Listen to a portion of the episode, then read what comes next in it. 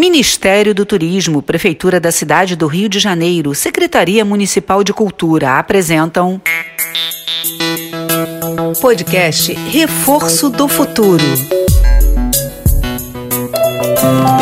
Nem te conto, nem te conto, nem te conto, nem te conto. Malala, a menina que queria ir para a escola baseado no livro de Adriana Carranca. Paquistão. Você já ouviu falar nesse país? É muito longe daqui, lá na Ásia, vizinho da Índia, da China e do Afeganistão. Nesse lugar distante, nasceu a Malala, uma menina muito corajosa e que tinha vontade de ir para a escola. Ela nasceu num lugar chamado Vale do Swat, uma região muito fértil e cercada por montanhas gigantes. Cresceu entre os corredores e carteiras da escola que pertencia a seu pai, que também era professor. O pai de Malala liderava movimentos e reuniões para manter a paz na região. E a menina acompanhava tudo de perto, tornando-se uma grande companheira dele. Era um homem justo e dava à filha os mesmos direitos que dos filhos homens. Antes mesmo de aprender a ler e escrever, Malala assistia às aulas entre as alunas mais velhas, os olhos brilhando para o quadro negro. Era considerada a mais sorridente, a mais confiante também. Desde pequena, falava como gente grande foi eleita oradora da Assembleia dos Direitos das Crianças, criada pelas meninas da escola. Malala aprendeu a amar os livros desde pequena.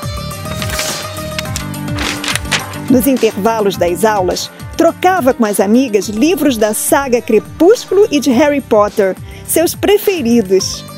E o que fazia Malala ser tão especial? O querer saber, ora! Às vezes, ela perguntava às pessoas, outras aos livros, mas não ficava sem resposta. Era 2007 e Malala logo faria 10 anos. Os talibãs, que haviam tomado o poder no vizinho Afeganistão, invadiram o Vale do Swat. Eles tomavam as casas, máquinas fotográficas, computadores, aparelhos de TV e faziam com eles enormes fogueiras nas ruas. Fecharam as lojas de música e até as barbearias. Na cabeça deles, tudo era haram, que quer dizer pecado. Matavam os que eram contra eles e deixavam os corpos expostos na praça. O vale ficou mudo e triste. As mulheres foram banidas da vida social e as meninas proibidas de ir à escola. Mas o pai de Malala estava determinado a não deixar sua escola fechar. Como o Talibã se atreve a tirar meu direito à educação? Discursou Malala ao lado do pai. Ela sabia que no Corão, livro sagrado dos muçulmanos, está escrito que todos devem buscar conhecimento. Minha força não está na espada, está na caneta, dizia. E então começou a escrever um blog publicado no site da rede BBC da Grã-Bretanha. Por segurança, escolheu um pseudônimo, Gul Mackay.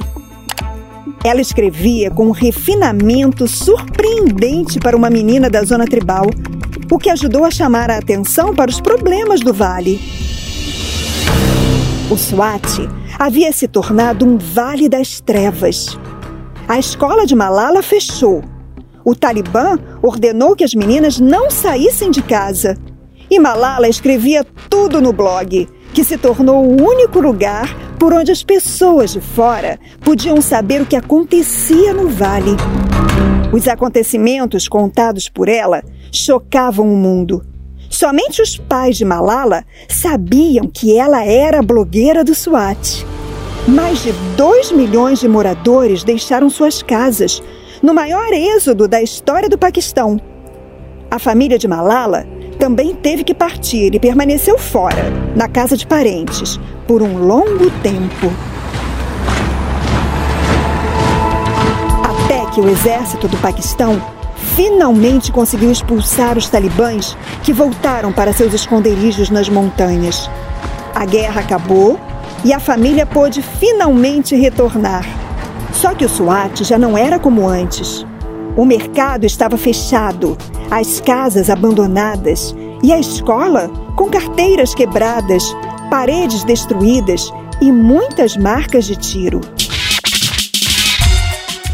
Poucos, a vida foi voltando ao normal. Com os talibãs longe, o pai de Malala revelou que ela era blogueira do Vale. Malala ficou famosa. Apareceu em um documentário do jornal americano The New York Times. Ganhou prêmios e conseguiu benefícios para as escolas da região. Nas entrevistas, defendia o direito das meninas em frequentar a escola.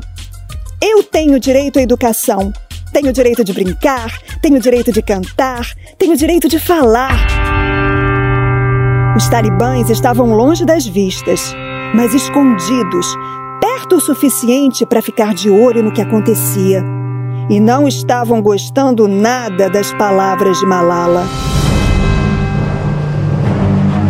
Em 9 de outubro de 2012, uma terça-feira ensolarada, era dia de prova na escola. Malala estudava a menos de um quilômetro de casa, mas por segurança passou a usar o transporte escolar. Na volta, em uma rua estreita, dois homens em uma moto fizeram sinal para que o motorista parasse. Um deles saltou, se dirigiu até as meninas e perguntou: Qual de vocês é a Malala? Num ato instintivo e involuntário, as meninas viraram os olhos em direção a Malala, que ao ouvir seu nome tinha se virado na direção dele. O homem atirou três vezes. Uma das balas atingiu a cabeça da menina. Duas amigas também foram feridas no ombro e braços. Foram levadas rapidamente para o hospital da cidade. De lá, Malala foi transferida para uma cidade maior e depois levada para o Queen Elizabeth Hospital, na Inglaterra. Ela ficou quatro meses internada e passou por quatro cirurgias. Com o atentado, os homens das montanhas pretendiam calar Malala, mas o feitiço virou contra os feiticeiros. Eles fizeram com que sua voz se tornasse ainda mais forte. Ela se recuperou, passou a ser ouvida nos quatro cantos e fez novos amigos no mundo inteiro. E emocionou o mundo com um discurso feito na ONU. Educação é a única solução. Educação em primeiro lugar. Obrigada. Recebeu doações para ajudar milhões de meninos e meninas que ainda estão fora da escola. Entrou para a lista das 100 pessoas mais influentes do mundo e se tornou a mais jovem ganhadora do Prêmio Nobel da Paz. Passou a viver com a família na Inglaterra e voltou a sorrir, porque continuava sendo apenas uma menina que queria ir para a escola. Nem te conto, nem te conto, nem te conto, nem te conto. Podcast Reforço do Futuro. Lei Federal de Incentivo à Cultura. Patrocínio Oliveira Trust. Grupo GPS, Operador Nacional do Sistema Elétrico por meio da Lei Municipal de Incentivo à Cultura. Apoio Instituto Eclos e Instituto Neoenergia. Produção Criar Brasil. Realização Instituto Meta Educação. Secretaria Especial de Cultura, Ministério do Turismo.